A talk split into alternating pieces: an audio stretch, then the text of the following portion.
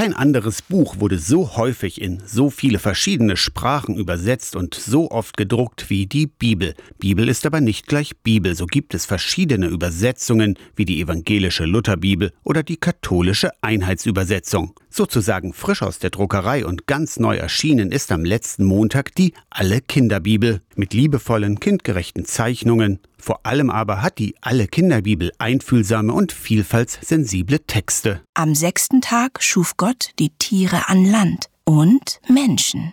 Und alle waren verschieden und alle waren besonders. Das Besondere an dieser Bibel ist, dass sie in einer mehrkulturellen Gesellschaft gut funktioniert. Sarah Wetscherer ist Bildungsreferentin bei der Vereinten Evangelischen Mission. Sie hatte die Idee für die Alle Kinderbibel, als vor zwei Jahren ihre eigene Tochter erzählt hat, wie sie sich Gott vorstellt. Naja, der ist ein Mann und er ist weiß und vielleicht hat er auch noch so einen langen weißen Bart und so. Und ich dachte, es muss andere Bilder geben. Deswegen sind Jesus und die Mehrheit der Menschen in dieser Kinderbibel eben keine bleichen Mitteleuropäer. Sie haben Hautfarben, die Menschen damals im Nahen Osten hatten. Und das ist insofern wichtig, weil wir in einer mehrkulturellen Gesellschaft leben, in der über 40 Prozent aller Kinder unter sieben Jahren Migrationsgeschichte haben.